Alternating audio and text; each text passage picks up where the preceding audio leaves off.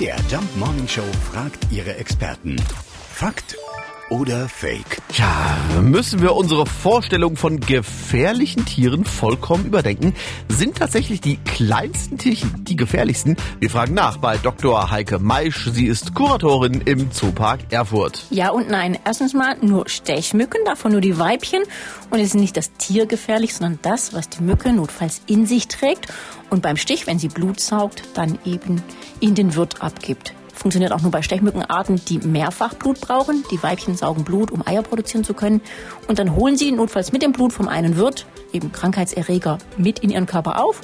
Und wenn sie dann nochmal bei jemand anders Blut saugen, dann geben sie dummerweise diese Viren, Bakterien, was sie eben in sich tragen, auch in den neuen Wirt wieder ab. Und so vermehren sich diese Dinge dann. Und das sind ganz gefährliche Krankheiten, an denen man dann auch wirklich schwer erkranken oder auch sterben kann. Also, klares Ja. Der Stich einer Mücke kann sehr gefährlich sein.